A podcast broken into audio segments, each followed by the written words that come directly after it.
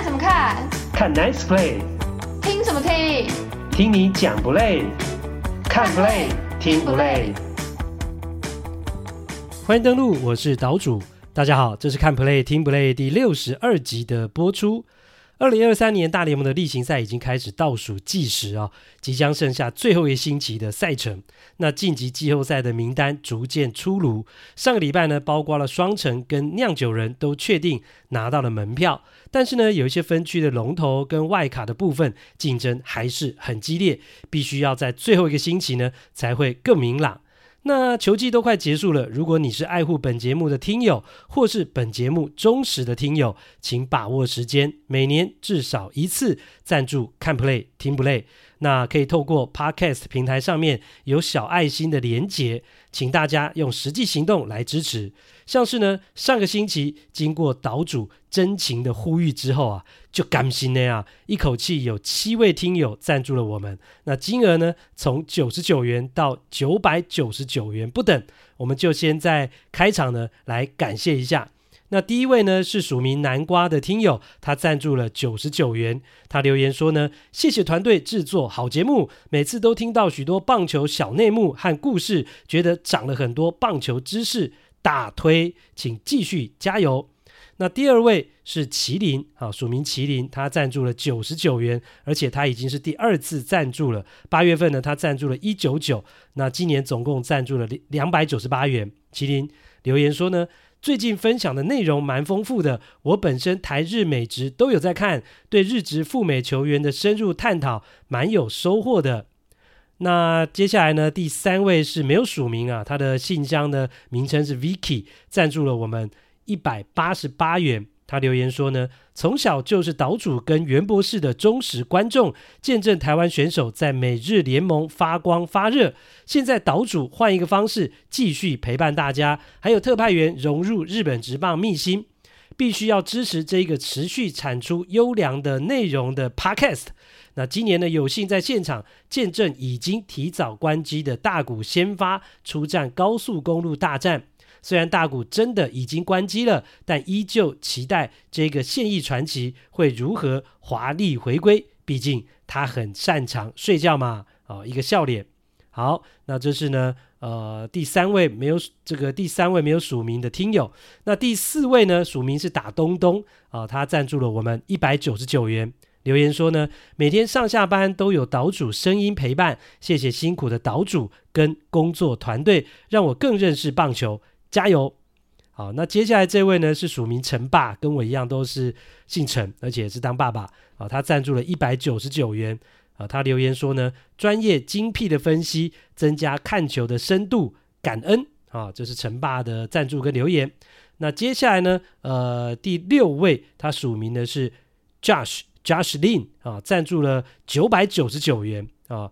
他留言说呢，岛主你好，我是台北 Josh。台北的 Josh Lin 哈，不是台南的，也不是洋基球场的 Josh Donaldson，笑脸刮胡。刚刚一查，原来他已经去当酿酒人了，要进季后赛啦。加上你工作课业繁忙，还要给大家优质的 Podcast 的节目，真的太辛苦了。斗内九百九十九元，希望节目长长久久。P.S.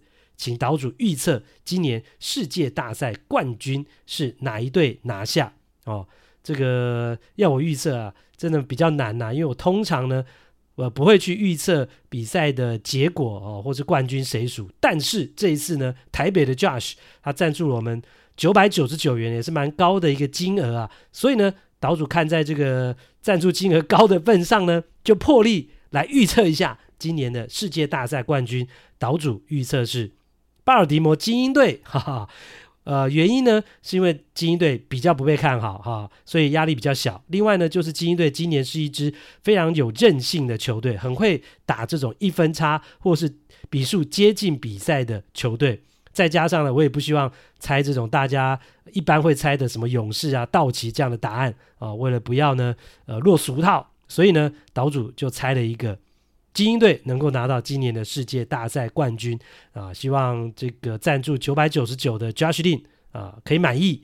那不过呢，告诉你，呃，其实呢，本节目一开始呢，其实在去年的前两三集吧就有讲过啊，只要赞助一千元呢，还可以有岛主呃为你唱歌的这个福利啊，但是呢，你赞助九百九十九就只差一块钱，好，所以呢，诶，这一次呢，岛主就不唱歌了。好，好，那最后一位呢，第七位赞助我们的听友是署名叫初心啊，他是呃刮胡呢四年级，也就是小学四年级的这个听友，他赞助了两百五十元哦，他留言说。岛主您好，我叫初心，我喜欢打棒球，也很喜欢你们的 Podcast 的节目，尤其是大联盟的部分，让我可以听到很多大谷翔平的消息。我也很期待每集后段小哈讲日本职棒的部分，可以让我听到很多故事背后的细节剧情，让我不止认识更多日本职棒的消息，也认识了日本文化。呃，我跟爸爸说呢，想用零用钱来支持岛主，希望你们的节目能够一直进行下去。好的，感谢以上七位听友的慷慨解囊。所以，如果你是至少收听过我们节目三次以上，也就算是呃忠实听友了。所以呢，如果今年今年还没有赞助过，请大家手脚要快。那好节目需要您的支持，才能够长久经营下去。当然啦、即使是赞助过的，如果行有余力啊，呃，要赞助第二次、第三次、第四次，也都非常欢迎。这一集要讨论的比赛期间是二零二三年九月十八到二十四号，双城队只有八十二胜，就在美联中区封王，战绩连三支外卡球队都不如，却可以爽当第三种子。大联盟季后赛制度没问题吗？都是最后一年，红雀队的无冕赛扬 Adam Wainwright 两百胜达阵，还要开个人演唱会，可以无憾退休。而老虎队准名人堂球星 Miguel Cabrera 的告别之旅收礼物，竟然也引发批评的话题，怎么回事啊？还要聊聊那些年 Rivera、Jeter、Ortiz 都收了些什么退休礼物啊？洋基球迷发起的 Fire Cashman 开除总经理、现金人的活动如期上演，但是效果却不如预期。有什么猫腻呢？日本职棒欧力士在太平洋联盟封王啦，完成三连霸，但是人气依旧非常冷清，甚至小猫只有两三只去庆功啊，跟同在关西地区的阪神虎完全没得比。到底是为虾米嘞？特派员郭小哈。报比赛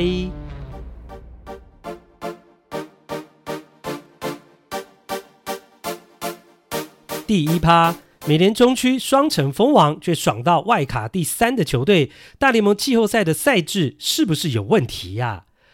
讲到上个星期拿到季后赛门票的球队啊，明尼苏达双城是在美联中区封王，拿下了最近五年来第三次的分区冠军。只不过双城能够这么快继勇士和道奇之后，成为第三个在分区封王的球队，并不是因为他们比较强，而是因为这个分区实在太弱了，是大联盟最弱的一个分区。所以呢，双城队只需要拿到八十二胜就已经封王嘞。因为呢，这一区第二名的守护者已经吞下了八十一败了。大联盟例行赛每一队是打一百六十二场嘛，八十一就是一半的场次。所以当第二名的球队输到了八十一场之后，最多也只有八十一胜啊。所以双城八十二胜就可以确定封王了。那然而呢，呃，在大联盟另外有三个区啊，包括了美联东、美联西跟国联中，第一名的战绩呢，都是要比呢双城好，而且呢好很多，甚至呢美联西区第三名的球队战绩都要比双城好，但是呢分区冠军还是出不来啊，甚至有球队连季后赛名额都排不进去嘞。每年东区呢，不要讲，精英队都已经九十六胜了，还不见得是分区冠军，因为光芒也有九十五胜啊，两队胜差才一点五场。虽然只剩下六七场的比赛啊，但是呢，精英队还是必须要如履薄冰啊，因为有芒刺在背。哈，这个芒呢，就是光芒。那萨卡都的美联西区啊，拿下四连胜的游骑兵是来到了八十六胜，又重回了龙头。但是呢，太空人跟水手也都至少八十四胜，所以三队之间也只有两场的胜差，竞争依旧非常的激烈，也还没有人封王。另外，国联中区啊，排名第一的酿酒人拿到了第八十八胜，虽然确定呃获得了季后赛门票，但是也还没封王啊。可见呢，双城只拿到了八十二胜就能封王，是一件多么幸福的事情啊！好，但是呢，也因为这个分区啊特别弱，所以呢，双城或者是中区的球队，即使拿到分区冠军，打进季后赛，却总是走不远。尤其是对双城而言，他们还有一个非常不名誉、非常哦、非常讨厌的季后赛十八连败挂在他们身上。那今年呢，又拿到季后赛门票喽。对双城而言呢，哎呀，先不要想怎么样过第一轮啊，要先想呢，怎么样拿下季后赛的第一胜吧。啊，先把这个十八连败中断了再说啊。而且呢，双城想中断季后赛十八连败是有利多的，有好消息的，是什么嘞？诶，那就是呢，今年季后赛不会看到洋基队的啦，因为呢，在季后赛呢，呃，洋基队就是双城的天敌呀、双城只要对上洋基，不要说是打赢系列赛，就是想要赢一场比赛都非常的困难啊。在季后赛有多难呢？就像从基隆跑到垦丁啊，那么难呐、双城呢，上一次在季后赛赢球啊，已经要追溯到将近二十年前了。二零零四年的时候，到底有多久远、啊？讲个名字给你听就知道了。那个时候呢，还是神之左手啊，Johan Santana 在的时候啊。双城呢，最近一场的季后赛的胜利，就是二零零四年 Johan Santana 对洋基拿到的胜投。但是呢，就从那一场分区系列赛的第一战之后呢，双城队就没有在季后赛赢过了，打了十八场，输了十八场，其中有高达十三场，超过七成的场次都是输给洋基。好，所以呢，过去的十九年当中，双城打进季后赛七次，有五次都碰上洋基呀，最后的命运跟结果都是被淘汰。那今年呢，虽然双城拿到了中区冠军呢、但他也非常有可能是美联进入季后赛的六支球队当中战绩最差的。但是呢，因为它是分区冠军，所以呢，可以保障是第三种子，哈，是前三种子的第三种子。那另外三支的外卡球队，呃，即使战绩比双城好，但因为他们是外卡啊，种子的顺位只能从。第四排起啊，排四五六啊，很奇怪吧？但是没办法，因为呢，大联盟的赛制就是这样，两个联盟前三号种子就是三个分区冠军，按照战绩高低排下来，拿不到分区冠军的球队就只能去排外卡，那三张外卡就是第四到第六种子。那到我们录音时间为止呢，双城八十二胜，每年外卡的前三名依据是光芒九十五胜。蓝鸟八十六胜，太空人八十五胜，每一个的胜场数跟胜率都比双城好，但是没办法，他们的种子顺位就是必须要排在双城的后面。那按照季后赛的对战规则啊，第一轮三战两胜的外卡系列赛，第三种子是对上第六种子。如果以现在的状况来看，就会变得非常奇怪。哈，双城将对上太空人。那虽然他的战绩比较差，但是却可以拥有主场优势，因为他种子顺位比较高。哈，这主场优势呢，就是呃三战两胜，那全部的三场比赛都会在双城的主场进行。还有更欧的，很有可能是水手队哦，他的战绩。哎，其实也比双城好啊，但是因为挤不进外卡前三名，连季后赛门票都拿不到，哎，只能够眼睁睁看着战绩比他烂。但是因为投胎投得好啊，投在美联中区的双城，即使战绩比较差，不但能打季后赛，还可以享受第三种子的福利，哎，哇，是不是很棒啊？这样一想，哎。非常渴望打季后赛的大谷翔平，明年是不是应该投入双城的怀抱嘞？哦，打季后赛的难度比较低哦。总而言之，所以啦，今年呢，美联的季后赛很有可能就会出现一种诡异的情况，就是呢，外卡第三名的球队反而可以对到战绩比较差的对手，不是吗？像是光芒，他已经确定至少是外卡第一名了。而如果最后他没有超越精英拿到分区冠军的话，那他第一轮就是要对上外卡第二的球队。那现在来看呢，是蓝鸟。那至于外卡第三的球队，呃，目前来看是太空人。那原本他是外卡战绩最差晋级，诶，结果他反而可以爽到，因为可以对双城呢、是每年晋级季后赛战绩最差的球队啊。所以这样看来，光芒抢到了外卡第一，也没什么好高兴的嘛，因为反而要去对比较强的蓝鸟。那太空人明明外卡第三名，却可以去碰比较弱的双城。那也许有球迷就会问，那这样看来，大联盟的这个赛制是不是有瑕疵啊？有问题啊？以今年的状况，以今年美联的状况来看，的确是如此啊。也许啦，未来还有检讨的空间。那是不是要像 NBA 那样，两个联盟直接排名啊？不要按照分区排名之后呢，再来排外卡，以免出现呢战绩好的球队，甚至好很多的球队，种子排名却在战绩差的球队后面。不过呢，以目前的赛制跟今年的状况来看，你说大家会刻意去抢外卡第三名，好对上双城吗？呃，其实我觉得也不会啦。首先呢，外卡第一的球队还是有第一轮所有三场比赛的主场优势啊，这一点是很重要的。那另外就是呢，你没有办法控制自己刚好就是第三名嘛，因为如果一不小心，万一被第四名追上来，结果连季后赛门票都没有拿到的话，那岂不是亏大了？所以也不可能故意去乔说自己刚好拿到第三名。所以啦，即使呢今年美联中区的冠军双城战绩是最差的，但也不会有球队啊为了可以对双城呢就刻意去抢外卡的第三名。一切呢就让它自然发生。毕竟呢季后赛的世界跟例行赛是完全不一样的。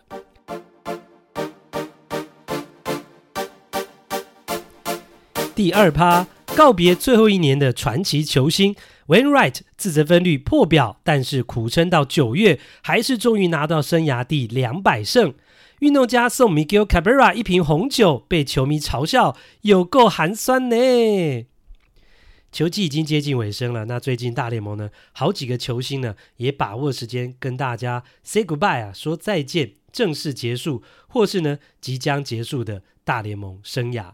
包括呢，其实已经好几年没有在大联盟，呃，跑去日本职棒的前精英队明星外野手啊，现年三十八岁的 Adam Jones，以及呢拿过赛扬奖、效力过印第安人、天使、大都会，一共十二支球队，现年五十岁的 Bartolo Colon，他们两个人呢，分别在精英跟大都会举办了正式的隐退仪式。那 Adam Jones 的隐退啊，陈伟英也特别飞到美国去参加，毕竟呢，两个人。有蛮长的一段时间呢，当过队友。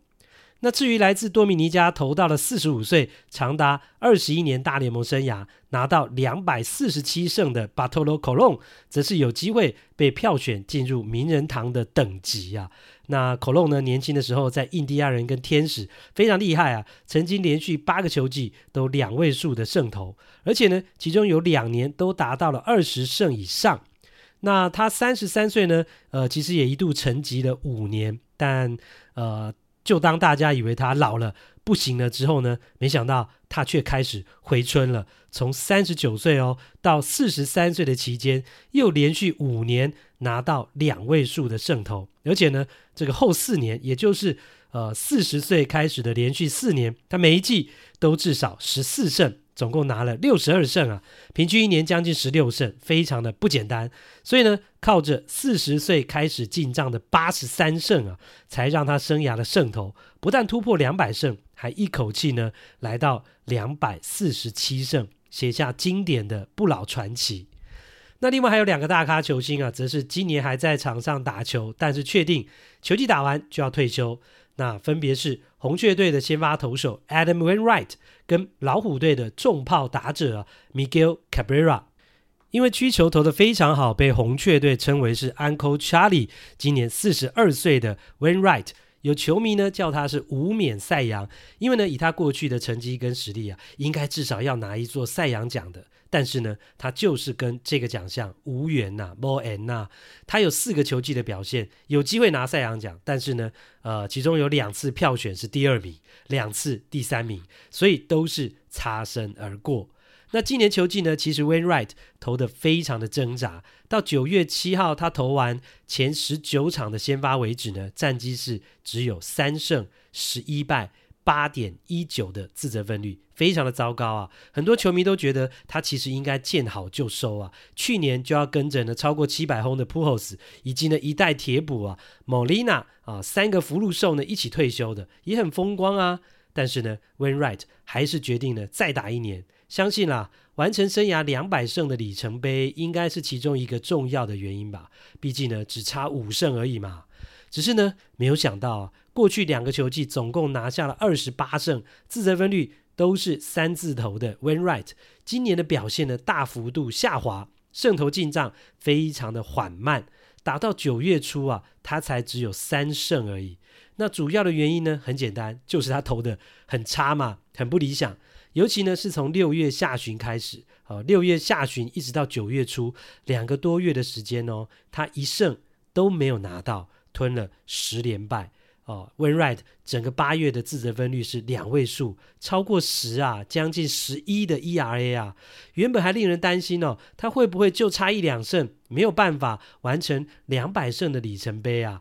哦，结果还好，直到今年倒数的第二场先发，也是他生涯倒数第二场先发，Wainwright 终于达阵，而且是非常风光的达阵。他是呢，在上个礼拜在主场啊，已投出今年最佳表现，七局无失分的内容，带领红雀队一比零险胜，惊险的击败分区龙头啊酿酒人，拿下生涯第两百胜。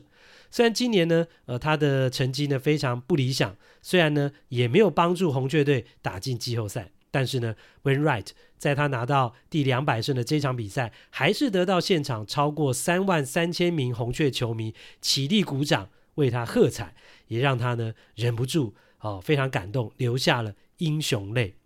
那很重要的原因是呢，跟前面讲到的 Colon 呢不一样啊。虽然 Colon 拿到更多的两百四十七胜，但是他是在十二支不一样的球队拿到的胜投，而 Wainwright 则是。从二十三岁上到大联盟开始呢，一直到四十二岁，这二十年的时间，他是从一而终，全部在圣路易效力，全部穿着红雀球衣打球。他生涯拿下的两百胜，全部都是帮红雀队拿下的。在当今大联盟的生态啊，这是非常不容易的事情。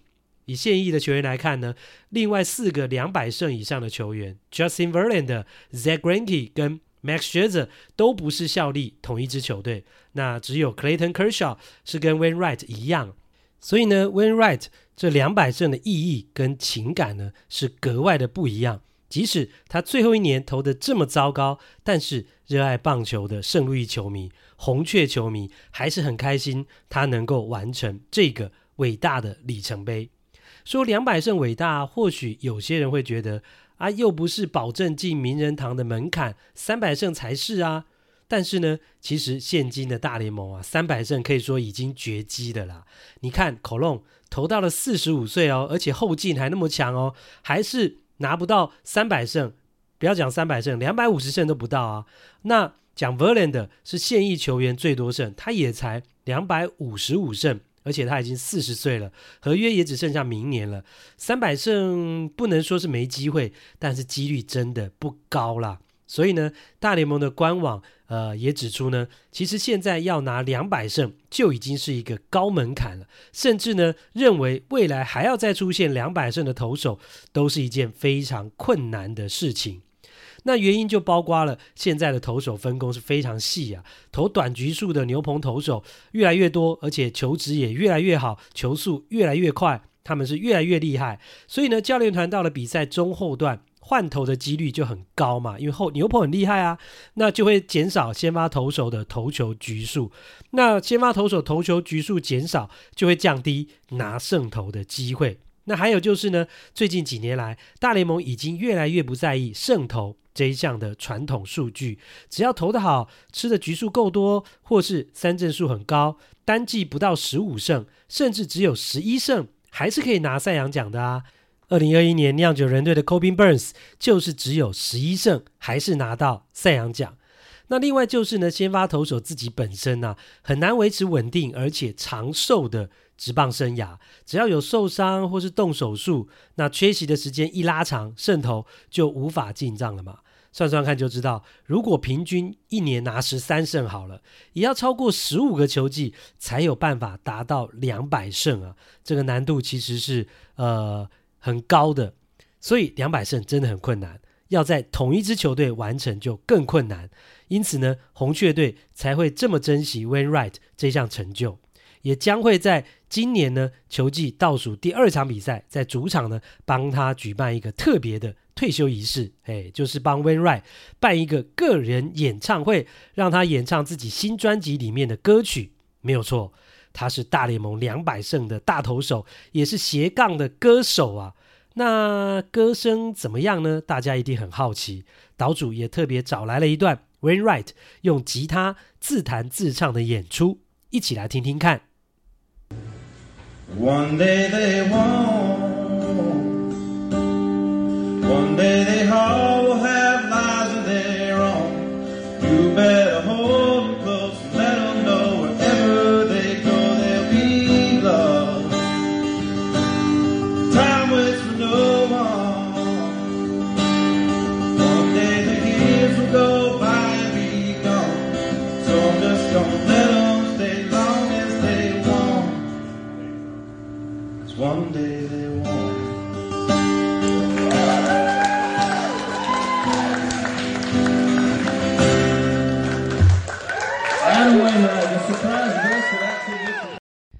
怎么样？是不是很好听呢？很专业呢？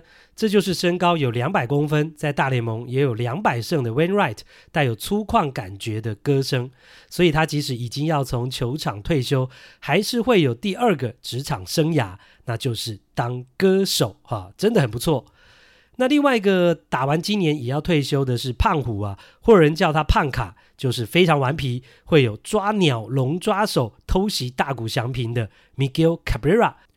When Wright 会不会进名人堂还不一定，但是 Cabrera 毫无疑问是一定会进名人堂的传奇球员，因为他不但达到一个保证进名人堂的门槛，甚至还达到了两个，包括三千支安打跟五百支的全垒打，他都超过。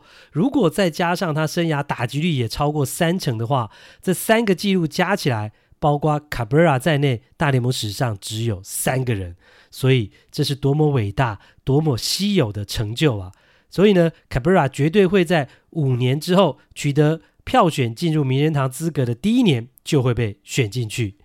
来自委内瑞拉，今年四十岁的 Cabrera 呢，二十岁就上到了大联盟。他第一年就帮助马林鱼拿到了世界大赛的冠军，而且呢，他在长达二十一年的大联盟生涯当中很少受伤啊，从来没有错过任何一个球季，所以才能够写下呃这么辉煌的一个记录。在巅峰时期呢，Cabrera 被誉为是地球上最危险的打者，有高打击率，也有全垒打的爆发力。拿过四次打击王，两次全垒打王，两次打点王，七次银棒奖，两次的年度 MVP，甚至二零二一年他还是拿下了一个打击三冠王。在那之前，已经有四十五年大联盟没有出现打击三冠王，而且从那之后，大联盟也再也没有出现呢，呃，打击的三冠王，到今年二零零三为止。所以 Cabrera 是大联盟最近五十六年，超过半个世纪，将近一甲子，唯一的一个打击三冠王，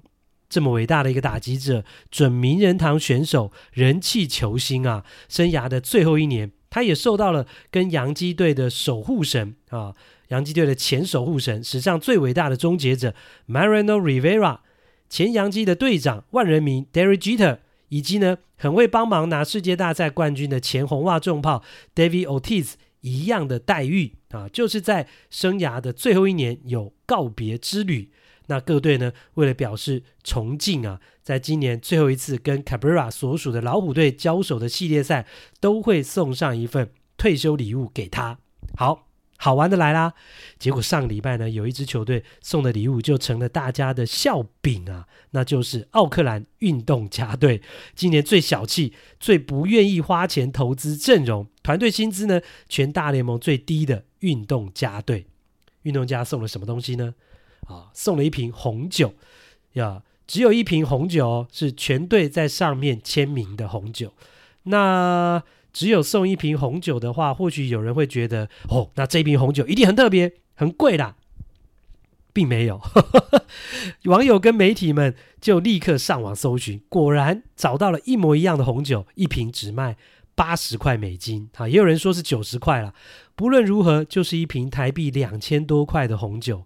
如果是这个价位的话，很多人，包括岛主在内，都送得起啊。结果，运动家一支堂堂大联盟的球队，竟然送一瓶这样的红酒。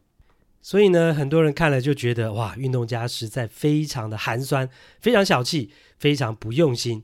大联盟著名的分析师啊，呃，韦大人的弟弟啊，Ben Verland 就说：“我真的不敢相信，只是跑去一家当地街上的普通商店，抓了一瓶红酒就买来当 Cabrera 的退休礼物啊。”然后呢，最后一句他打了一个星号，写说：“我可以相信。”那这一句我可以相信的意思呢，其实就是在讽刺呢运动家队啊、我相信你们就是一支这么小气、寒酸的球队，所以会送出这样的礼物。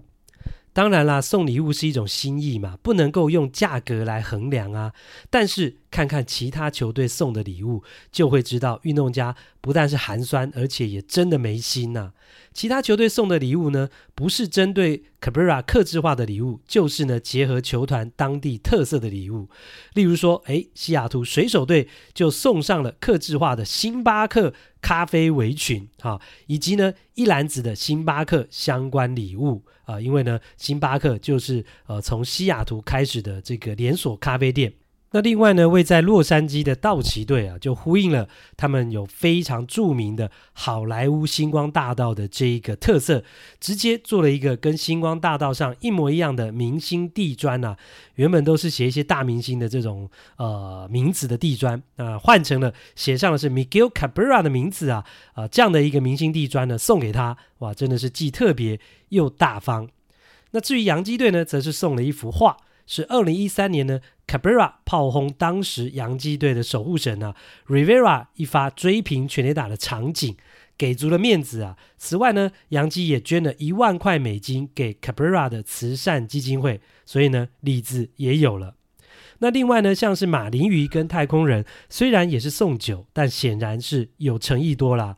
马林鱼送的是客制化的雪茄盒，以及呢有客制化包装啊、手绘瓶身的兰姆酒。那太空人的礼物呢，则是一顶牛仔帽、全队签名的香槟，还有呢总教练 Dusty Baker 他们自己家里的葡萄园啊、种出来的葡萄所酿的酒。那这个就很不一样啊！大联盟两千胜总教练家里酿的酒，外面是买不到的嘛，所以这个礼物也很有心，很特别。因此呢，相较之下，运动家送一瓶八九十块美金的红酒，感觉是真的很小气，而且很随便，好像是临时想到赶快去凑出来的礼物，难怪会成为笑柄。后来呢，就有人发现，哎哎哎。运动家送红酒已经不是第一次了啦。之前 Otis 退休的时候呢，他们也是送红酒。然后呢，岛主认真的去查了之后，也发现 Jeter 退休的时候也一样，诶，他们也是送红酒。诶，啊，那之前为什么没有人骂呢？我觉得可能是因为时空背景不一样。还有呢，就是虽然都是红酒。但还是有差异。运动家二零一六年送给 Otis 的红酒是一瓶特制的两公升的红酒，是大罐的哦。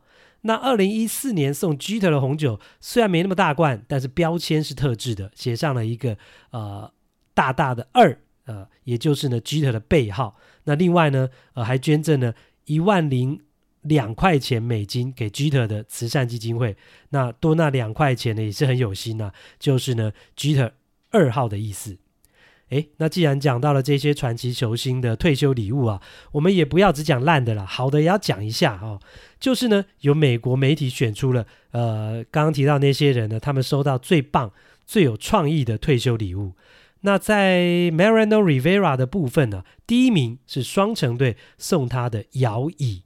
那除了隐含退休之后可以坐摇椅好好休息之外，更重要的是，这个摇椅是用许多打断的球棒做成的。那因为 Rivera 最厉害的是卡特卡特球嘛，球质浑重，加上了杆塞内角，经常让打者打断球棒，是他最令打者头痛，也是他最大的特色。那用断棒做成摇椅当礼物啊，哇，真的是不但有特色，也表现了对 Rivera 最高的敬佩跟崇拜。那至于 O'Tis 收到的第一名礼物，诶，奇怪，诶，怎么也是坏掉的东西呀？那送礼物的是精英队，他们送的是二零一三年 O'Tis 在精英主场的比赛当中，因为发脾气用球棒在休息区砸烂的那个电话。我相信呢，这一段呢、哦、过程呢，很多球迷都很有印象。那砸烂的那个专门用来打去牛棚的电话。最后呢，变成了 Ortiz 的退休礼物，所以呢，这个礼物不但特别，也是绝无仅有啊！史上唯一在比赛当中呢，被 Ortiz 用球棒打坏掉的电话。只不过，虽然呃这个电话是很有纪念价值，呃，但是呢，精英队哎，当然不会只送一个坏掉的电话啊，他们呢也。拿出诚意啊，就捐了一块呃，捐了一万块美元呢，呃，给 OT 子的慈善基金会。所以呢，媒体选这个精英队是送给 OT 子的退休礼物当中的第一名。那至于 Jeter 第一名的退休礼物呢？诶，是岛主觉得最不怎么样的，因为整体而言呢、啊，那一年他收到的礼物都不怎么样了，什么独木舟啦、冲浪板啦、有洋基图样的长筒马靴啦、球棒做成的椅子啦、球场二号的计分板或是电吉他等等，其实呢，诶，都没有什么特别，甚至还占空间又不实用的一大堆。结果啊，媒体选出来的第一名呢，是谁呢？是什么礼物呢？又是精英队哈，因为呢，精英队送给了他一顶美国海军官方的帽子，那这个上面写的是 Captain 啊，在球场是队长的意思，但是呢，在海军里面就是上校的意思，好，是一顶非常有意义跟特别的帽子。那另外还加送了巴尔的摩著名的海产一大篮的巨无霸螃蟹，跟吃螃蟹要用的一只大木锤，另外还有。二号形状的蛋糕，以及呢，用 Jeter 的名字去捐款一万块美金给一个罕见疾病的棒球联盟。好，所以呢，精英队呃被媒体选为是给 Jeter 退休礼物的第一名。好啦，不论大家觉得这些礼物怎么样，诶，其实都是每一个球团的一份心意嘛。所谓礼轻情意重啊，这些传奇球星根本不会去看这些礼物的价值哈，或是多少钱，因为他们赚的钱。哪一样买不起啊？就像呢，今年春训开始之前，就有记者去问到 Miguel Cabrera 啊、预期的告别之旅会有很多球队送他退休礼物啊。然后呢，他就笑着说：“啊，man 啦，不用啦。”他说呢，因为他们已经给我很多安打了啊。哦，呃，这是 Cabrera 的说法。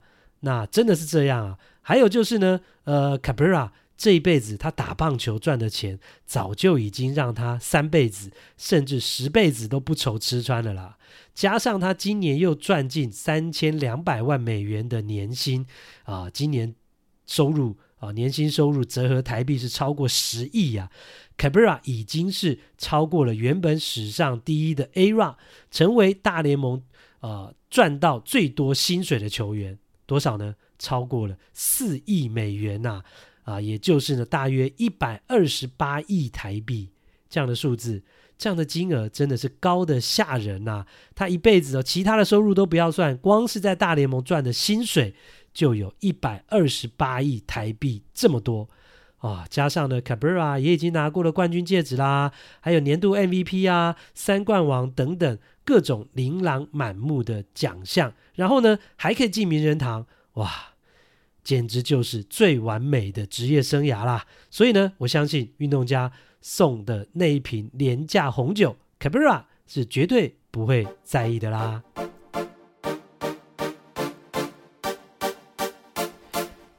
第三趴，洋基球迷的 Fire Catchman Night 开除现金人之夜在纽约上演，但是想在总经理头上动土，洋基球团有阻挠动作吗？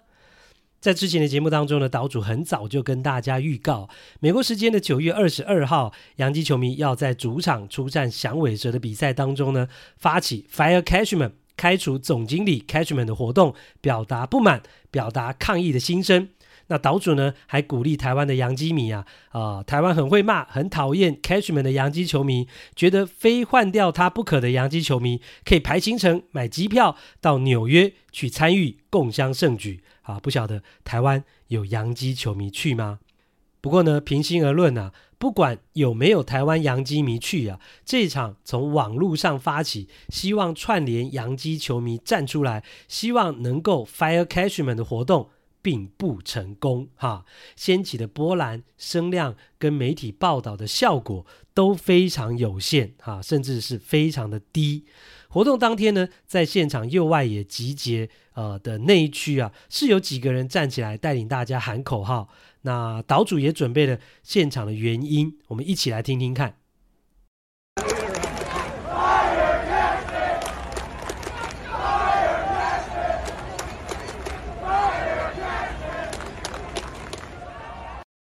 好，那这一段声音的场景呢，虽然是有两三个人带头喊口号，但是呢，岛主透过画面很轻易的就发现，其实附近球迷跟着喊或是参与其中的呃人数并不多，感觉呢，大部分的球迷是冷淡的，并不热衷的，跟今年的运动家举办啊、抗议球团要搬去拉斯维加斯，要球团。老板呢，卖掉球队的那个活动啊，全场一起高喊 “Sell the team, sell the team” 的那个场面呢，是完全没得比啊。加上呢，那场比赛啊，法官 Aaron Judge 是打出了单场。三响炮，哇，这么稀有、这么精彩的表现，帮助洋基队赢球了。所以呢，呃，整个比赛的焦点都集中在法官的身上。所以相对的，球迷所发起而且不太成功的这个 Fire Cashman 的活动，所受到的关注就非常的少。那因为 Judge 好好表现，那加上他又是队长，而且刚好呢就是守右外野，是最靠近这个活动地点的球员。所以呢，赛后还是有记者跑去问他，问 Judge 有关于呢球迷发起呢 Fire Cashman 这个活动的想法。那结果 Judge 的回答是说：哦，球迷们不高兴啊、他们是花钱进场的衣食父母，我们整个球团从上到下都有责任。身为球员，我们应该负最大的责任。我们是上场比赛的人，我当然有听到呼喊的声音呢、啊，我们会把事情做好的。哦，以上呢就是洋基队长 Judge 的说法。那他并没有正面去回答啊、呃，是不是该 fire fire 这个 catchman 的问题，反而是把问题呢揽在球员的身上。那这跟他之前讲到呃力挺总教练 Aaron Boone 的回答也差不多。所以当洋基队长都这么说的时候，媒体或是网友还能够大做什么文章呢？甚至岛主还阴谋论的觉得，或许 Catchman 还会动用关系跟影响力，甚至是恶势力、情勒等等，要记者不要报道，或是尽量不要报道球迷要他下台的这个活动。因为呢，呃，其实像这种呃状况呢，在媒体圈，不论在哪个领域啊、都是有可能会发生的事情哈，去影响媒体要不要报道。那此外呢，想想看。如果你是洋基总经理 Cashman，有球迷要串联集结到球场来呛你，叫你下台，你会不会觉得很没面子？会不会很不想看到那种场面，或是不想让那种场面扩大，要想办法尽可能的去压制、阻挠呢？我觉得当然会啊。那就有美国的网络媒体指出呢，其实洋基队很故意的，在星期五呢 Fire Cashman 之夜，隔天星期六的比赛就推出要送。Judge 摇头娃娃的活动，而且呢，是他去年打出破纪录六十二轰纪念版的摇头娃娃。哇，那这样的赠品是对洋基球迷来讲是非常有吸引力的。所以会造成什么样的效应呢？大家就会选择礼拜六再去看比赛，因为礼拜六会送法官六十二轰的摇头娃娃，我们礼拜六进场去看比赛。因此呢，前一天。礼拜五的比赛就先不要去了。那这样一来，礼拜五的 Fire Catchment 之夜进场的球迷就会比较少，那抗议的场面呢也会比较小。哈、哦，所以呢，如果这样的安排是刻意的话呢，哇，就是一种心机的啦。那另外则是有球迷说呢，活动会不成功，跟举办的时间太晚了，是呃有关系的，应该要再更早一点。在今年下半季呢，洋基打得很差，季后赛刚开始没希望的时候呢，大家对 Cashman 的怒火比较大的时候，就要开就要举办了哦。到了球季快结束的九月二十二号才举办，呃，感觉呢，球迷不满的情绪已经冷掉了。那另外呢，也有人说，你买票进场去抗议，洋基还是赚到门票钱呐、甚至还赚到你吃吃喝喝买商品的钱呐、所以老板哪会在意你讲什么啊？反正呃，球迷有进场啊，观众有进场啊。所以呢，呃，有球迷就觉得说，要 Cashman 下台，真正的办法就是大家不要进场看球，让洋基赚不到钱嘛。啊、他们说呢。Empty seats will be louder，也就是呢，空荡荡的座位声音比较大嘛，让球团知道，哎，球迷不爽你们战绩这么烂呢、啊，不能够接受操盘绩效这么差的总经理啊。但遗憾的是呢，如果进场人数是一种表现不满的方式，洋基球迷也没有表现出来啊。根据数据网站。Baseball Reference 的统计啊，今年呢，洋基平均的进场人数还是高居大联盟第二多啊，一场比赛超过了四万人哦，甚至比去年球季平均三万八千多人还要多，还成长了。所以洋基即使战绩烂，纽约球迷还是很捧场啊，还是会进场看球啊。那老板怎么会有更高的迫切性啊，逼他必须要换掉总经理嘞？因此啊，如果你是非常气愤，觉得呢 Catchman 很烂，希望 Catchman 下台的台湾洋基球迷啊，恐怕呢得面对现实了。他明年还会在，可能呢后年也还会在，因为他的合约还有两年。啊，这个洋基万年总经理的位置，它的稳定性恐怕比你们想的还要牢固呢。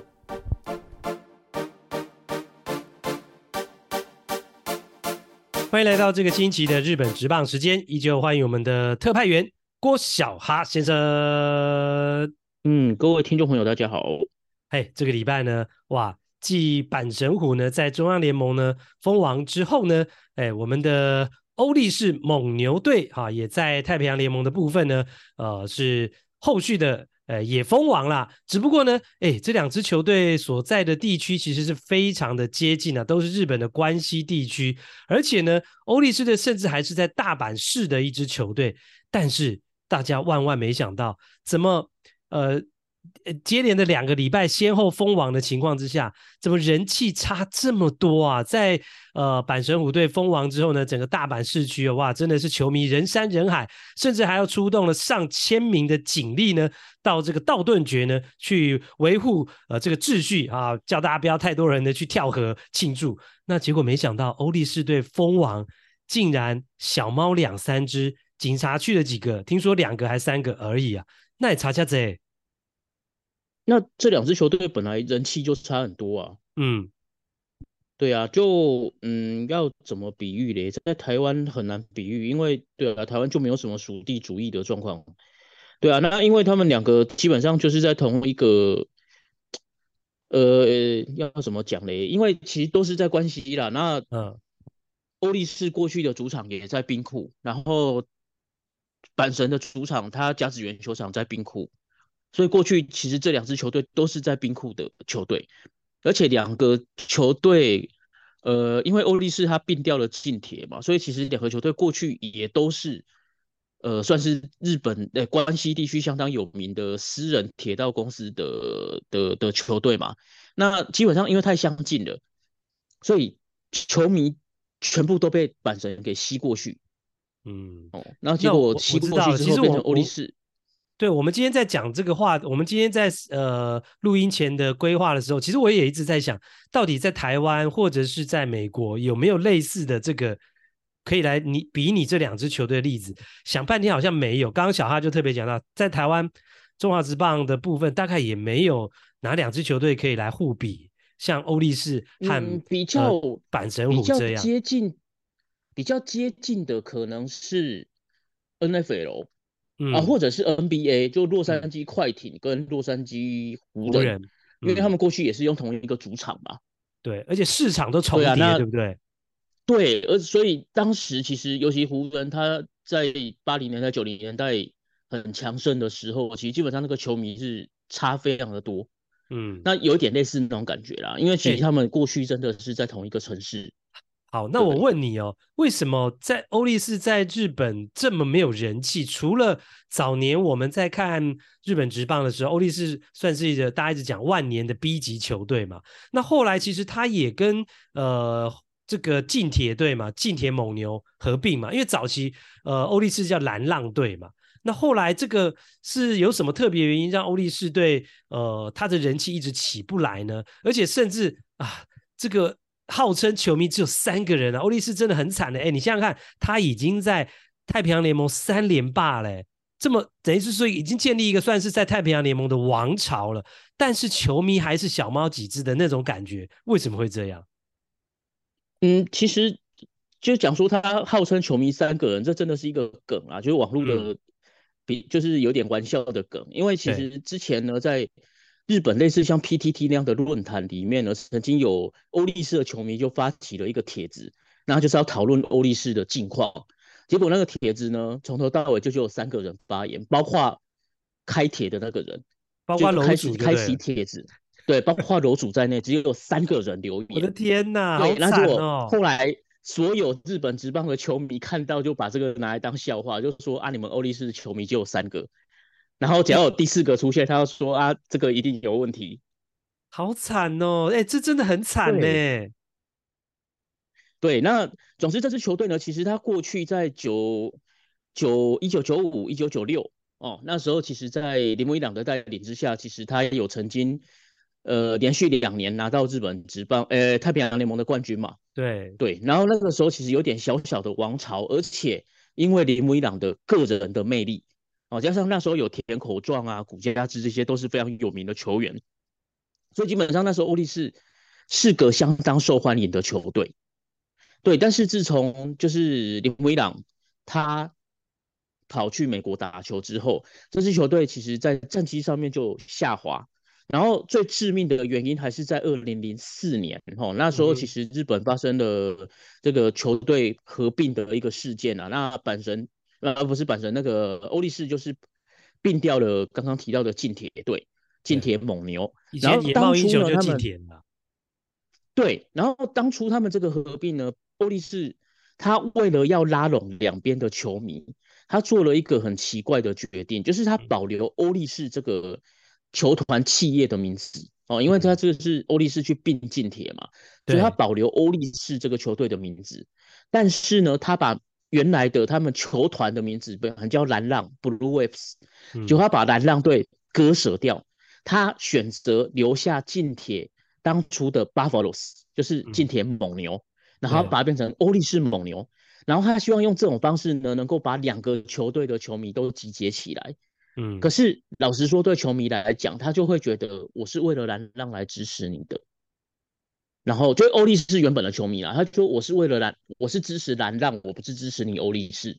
嗯，对，所以他就失去了很多当初欧力士球迷的支持，蓝浪队球迷的支持。其实，在台湾，我过去也有认识蓝浪的球迷，然后也是因真的是因为这样，他接下来就不支持这支球队了。啊、对，所以其实这个东西有对一个对球迷来讲，其实他会觉得说啊，你这个企业。割舍掉我们这个名字到底是什么意思？然后他当初他改成，那这样有没有拉拢到？那这样子的做法有没有至少拉拢到 近铁的球迷？好像也没有，那不就两头落空？对，重点就是近铁球迷也不买单，因为近铁球迷觉得他们被近铁集团，就是近铁那个近畿铁道公司给出卖了。对，就有点像以前味全龙队解散一样嘛。对，就是突然突然而然，因为像魏全那时候是三连霸，突然宣布。对啊，那味全农民我也很生气啊。啊，结果你现在魏全再回来，我也不见得会再继续支持了，那感觉已经不一样。其实就类似像这样，对，近铁当初他也是突然间就宣布说，我球团经营不下去了，我要把它卖掉，然后就立刻宣布说我们跟欧力士合并。所以这件事情其实基本上也让当初的蒙牛的球迷也很不爽。所以就算欧力士他合并之后，他希望能够拉拢两边的球迷，可是实际上他达到的完全是反效果，就是他得罪了两边的球迷。哦，所以这个事件影响很大，两边都没有拉拢到。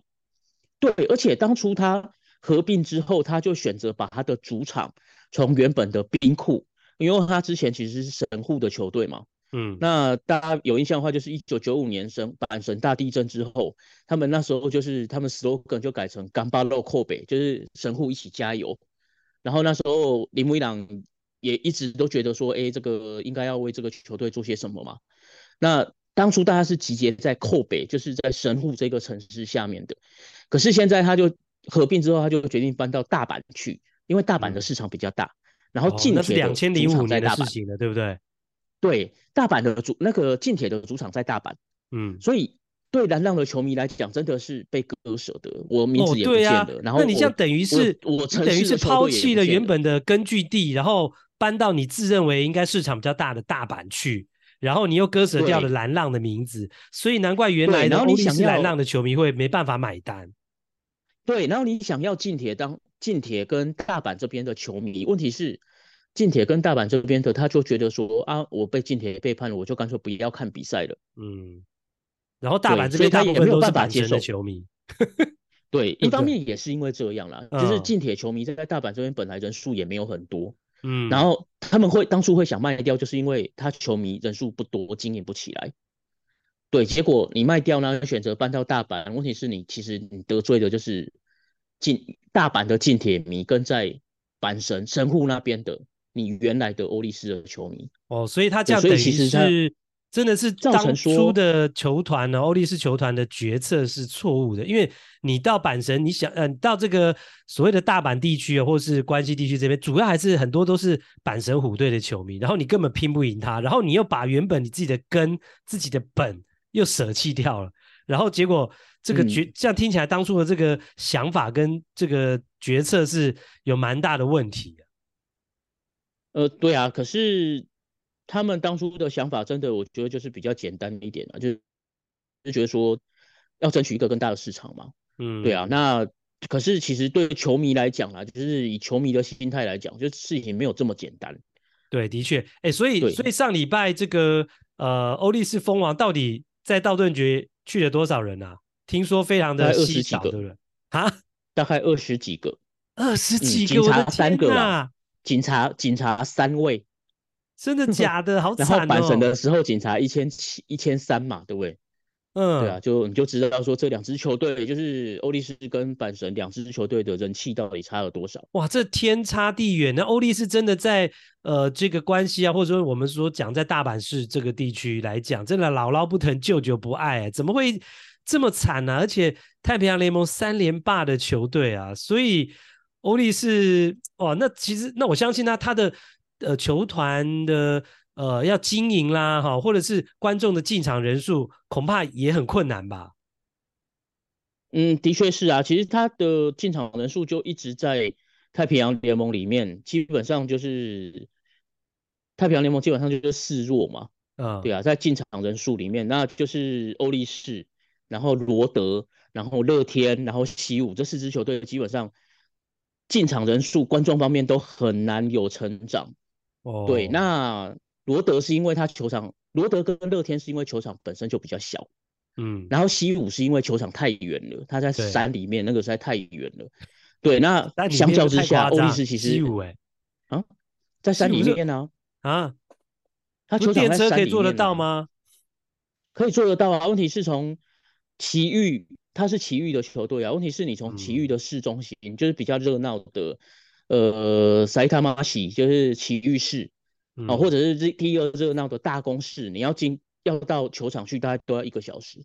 哦，因为你要转车，而且那个转车西武西武的球场看过比赛了，应该还是在山丘上还是哪里？你把人家讲成山里面，讲太夸张了。就山里面，他在山，他是山 山谷里面啊，他在山谷里面啊，然后而且。最好笑的是，奇遇的人要去看比赛，嗯、他必须要先进东京，到东京转车进去西武队的球场，那等于绕路嘛，就是很尴尬的。就是他的球场的地点真的没有很好，嗯、所以其实刚刚讲到乐天、罗德跟西武，其实基本上都是因为球场的容量或者是球场位置的关系。嗯、可是欧力士他的主场在大阪巨蛋，对啊，最好的啊，基本上是大阪的市中心，嗯，它的交通相对来讲是方便的，对，它的市场相对来讲也是大的，对，可是它的观众人数其实跟另外这三队是伯仲之间，嗯，对，你就可以看得出来，这支球队其实真的很难经营，就是他经营上有一些呃困难的地方啦，就是基本上，可是如果你以客观的。客观的地理位置啊，等等，其实它是有有优点的，有机会的。对，对，但是球团的这个品牌，或者是这个球队，或这个呃球迷的市场要怎么开拓跟经营，我觉得这是欧力士必须要在可能一些呃软体或是软实力的部分呢，可能自己要想办法。而且他们这几年这个样子哦，到后来因为跟二零零五年是正式的并掉了这个近铁蒙牛嘛，那变成了欧力士蒙牛队之后，嗯、好像原本。呃，铃木一朗是欧力士出身的球员，连伊奇罗也不想跟欧力士他的母队有瓜葛啊，有这样的事情吗？嗯，其实他到美国去之后，欧力士这个球队解就是呃要想解散吧，合并之后，嗯、合并之后他放弃了蓝浪这个名字。对，那伊朗其实他就他没有公开讲啦，嗯，但是他表现出来的样子就是说我对我来讲，蓝浪才是我的母队。哦，那那就很明显啦。既然都这样讲，对，那其实他就会觉得说，他会觉得说，今天现在的欧力士蒙牛，因为你是叫蒙牛，嗯、所以我不觉得我我是蒙牛这个球队的出身的球员。哎、欸，那你想想看哦，你刚刚讲了一堆球迷，大部分的原本的球迷跟伊奇罗这么指标性人物都这样想，哇，那这个当初欧力士队在做评估的时候要改名的时候，他们真的是。都都，他难道是自己没想到吗？还是他没有评估到这个部分，竟然会做了一个这么错误的决策？现在事后看起来的确是如此啊。呃，就把事情想得太简单了哦，把球迷想得太简单了。其实就有一点跟现在顶新重新成立味全一样嘛。对，他就会可能也会觉得说，哎呀，我再把味全找回来，当初的龙迷就会回来了。嗯，没那么容易。而实际上那个情感。那个情感上的连结，其实对老龙迷来讲，他不见得能够再找回当初那个情感上的。而且你知道吗？讲到这个魏全龙，我插一下题。其实呃，前几年魏全重新要复出之后，我们原本还是龙老龙迷啊，还是抱着一点点期待跟希望。但是你知道吗？他们第一任起来那个领队啊，他就是只顾着卖商品的，不断的那个领队哦，他的他的第一目标竟然不是重新的打造。过去味全龙队的那个精神，或是这个呃球队的品牌形象，他不是诶、欸，他是直接一直不断的在出什么有的没有的商品，然后一直在推销那些商品。然后对对我来讲，我觉得哦，这个实在是完全没办法接受。后来那个领队就做没多久就跑掉了，然后这个之后也没有一个让大家觉得说是一个很适当的领队来接这个球队。那我觉得对于老农民来讲，那个过去那个精神已经不复存在之后，你又要重新想要再支持，相隔二十年，我觉得那已经变得是一件很困难的事情。我觉得就球迷其实就是这种心情啊。嗯，对啊，就是你的情感支持的，其实不见得说是这个集团这个企业，嗯，你支持的其实是这支球队，他的球队的文化，嗯，然后跟球队里代表给你的一些感，就是让你心动的地方。可是，当你这支球队可能有一些变化，比方说你改了一个队名，或者说你转移了你的主场，嗯、然后或者是甚或甚至是说你的球队里面多了一大堆你根本不知，就是以前是敌对的球员啊。当初他们欧力士因为是合并的关系，所以他选了很多近铁很优秀的选手进来。对，那问题是对原本的欧力士球迷来讲，他就觉得那这些人就不是我爱的那些人啊。嗯，不是我原本支持的那些球员，所以经营职棒球团真的跟一般的企业真的是不太一样，有这个社会面啊、球迷的情感面的东西哦。我觉得这可能是很多大老板必须要能够想到的地方啦。那讲到了这一次欧力士呃在呃太平洋联盟封王之后，那诶。这个跟阪神虎队，当然还有经过要还是要经过高潮系列赛啊，在季后赛的部分。那如果能够最后是两联盟的冠军在呃总冠军在对决的话，哇，那也是一个蛮特别的一个戏码。嗯，对啊，就是魁违五十九年，哇，将近。那上一次就是基本上从日本职棒分割分割为两个联盟之后，嗯，呃，就第一次啦。哦，那真的很稀罕。今年第一次两队都是呃大阪跟兵库的球队拿到冠军。嗯哼，哦，对，就是一九五零年分割为两个联盟之后第一次。对，然后其实过去呃曾经因为过去太平洋联盟也有过季打过两个两上半季跟下半季。呃，其实过去他们跟中央联盟比较不一样，是太平洋联盟曾经有一段时间是打上下半季，然后再去打出一个球季的冠军，然后再去跟中央联盟对打。嗯，那那个时候曾经他们有呃进，就是当初的在大阪的球队阪急，他是连他那一年是第二，可是他有拿到半季的冠军，所以他在季后赛当中击败对手，嗯，取得跟阪神来对决的机会。曾经这样过，然后那次是五十九年前。可是因为他们那一次是，呃，不算严格来讲不算是冠军啊，因为他的年度的成绩其实不是第一名的。嗯，因为赛季对，所以今年如果说真的，因为两队都是联盟冠军嘛，那如果真的有机会在日本职棒的冠军赛对决，那就是两联盟分割之后第一次。嗯，所以关系对决啊，大家可以期待一下。那讲到了欧力士队拿下了三连霸，这个小哈也有。这个提前讲一下，说诶有有付出一些代价。这个包括我们之前的节目也讲到过的山本由生的接班人啊，山下顺太顺平太啊啊，有可能整季报销，真的假的？因为他得了一个腰腰椎的分离症，嗯，对，那基本上就是腰痛啦，那有一点疲类似疲劳骨折的状况，嗯哼，那其实这个。问题基本上不大，但是因为现在球季已经接近尾声了，而且因为他才二十岁，所以很有可能是为了要保护他，所以不会让他在今年球季再继续登板。哦，就干脆先关机会是非常非常大的，而且因为他山下顺平在在类似的症状在去年也曾经发生过，哦，就是去年也曾经因为出现腰痛的状况，然后当然去年去检查没有这么严重，但是今年。呃，第一次在一军登板，然后丢了半个球季，然后就接接下来又出现腰痛的症状，所以这个很有可能是他真的就是有个炸弹埋在腰腰部了。嗯哼，就是这个事情不好好处理着的话，当然对于他未来的职业生涯可能会造成一定程度的影响，所以欧力士应该也会非常的小心。而且除了这个年轻投手之外，第四棒好像也受伤了，是不是？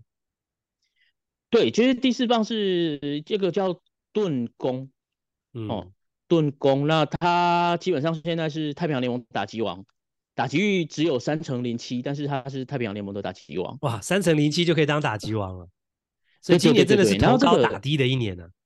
没错，然后这个盾弓玉珍他是左脚出现疲劳骨折，哦，对，然后基本上至少一个半月啦，他们就说大概六个礼拜嘛。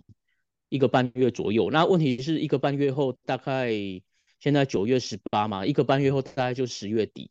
那因为今年的日本总冠军赛打得比较晚，十月二十八号才开幕，哎呦，所以其实盾攻是有一点点机会可以赶得上的。好吧，但是问题是少了他的欧力士的有没有办法打进总冠军赛嘞？呃，可是因为欧力士的投手实在太强了。哦，投手好，嗯，季后赛基本上你还是看投手战力，靠投手，嗯。对，那基本上这支球队你有一个三本优胜，那基本上你就几乎就是保证至少一胜了嘛。就他如果登板两次，你就至少保证一胜嘛。不是啊，就是他假设有两次出赛的机会，你几乎就可以挂，几乎就可以让跟跟你讲说，大家就是至少可以拿到一胜。这个三本优胜现在已经变成了下来胜利保证。一直都是啊，一直都是的。对啊，然后他们的二号二号投手其实也是今年 WBC 的日本国家代表队，嗯的左投。那基本上这两个出来，基本上就是两胜嘛，至少 就两个人就是至少可以拿到两胜。一个人投两场就四胜啊。加上今年丢出生涯年的，就是福崎诶山崎福也。在去年的日本职棒冠军赛，其实打的也相当出色的三崎福也，他今年投出生涯年，因为他今年就是可以拿到自由球员资格嘛。然后他今年到现在是九胜五败，三点五六防御率。哎、欸、啊，所以你看好欧力士，等于说这样听起来你很看好欧力士可以打进总冠军赛啊？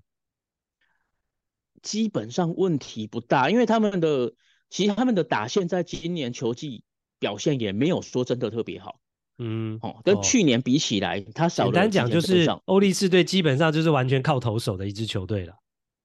嗯，可以这么说，因为他今年吉田正尚离开嘛。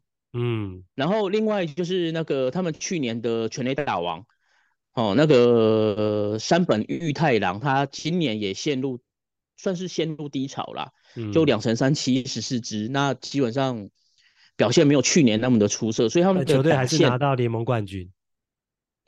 呃，对，因为投手真的太强了，这个投、欸、他们的投手真的，我们赶快再把握一点时间。哎，这一次呢，这个关西地区的两支球队都拿到了这个联盟的冠军嘛。哎，听说还闹出了跟政治有关的事情呢、啊。大阪府知事哎去蹭这两支球队，结果被骂翻了。请问他怎么蹭啊？因为他就说，既这么难得在大阪周边两个城两个球队都能拿到冠军嘛，所以他就希望说大家。两队一起合办一个，就是十一月二十三号，在大阪的玉堂筋跟神户的山宫同时进行冠军游行。嗯。那基本上就是兵库跟大阪两个城市嘛，啊，两个城市因为他们的的呃要怎么讲，就是政府首长，嗯，都是同一个政党的哦，啊，所以他们基本上就是大家就讲好啊，然后我们就就这样就一起嘛，一起办。嗯我在同一天，然后在两个城市。这样有什么不好？为什么会被骂翻？然后因为他们要顺便宣传二零二五年世界博览会在大阪，然后就被认为说这是在利用这两支球队的冠军在做你的政治宣传。哦，那等于转移焦点了，焦点就被转移了嘛？对，就是你不是棒球，你不是为了棒球，啊、你是为了要宣传你的世界博览会。嗯，就是你的心，就是他们讲，就是说心术不正啊。哦，然后就觉得说你是政治嘛，政治来蹭体育嘛。嗯，了解了解，好啦，所以这个的确啦，这个直棒的冠军啊，在社会上呢还是有一定的宣传力跟影响力的啊，所以难怪政治人物要来蹭啊。好啦，那这就是呢，在这个礼拜呢，郭小哈为大家带来欧力士呃在太平洋联盟封王相关的一些话题啊，也非常的有趣啊，让大家知道啊，原来在关西地区呢，在大阪地区呢，哎，其实呢，阪神虎才是真正的王啊。欧力士队即使联盟三连霸，哇，这个球迷呢还是非常的稀少，蛮可怜。希望他们未来能够把呃市场给做大，球迷越来越多了。那今天感谢小哈为我们带来这么多丰富的呃讯息，感谢小哈。哎，谢谢大家。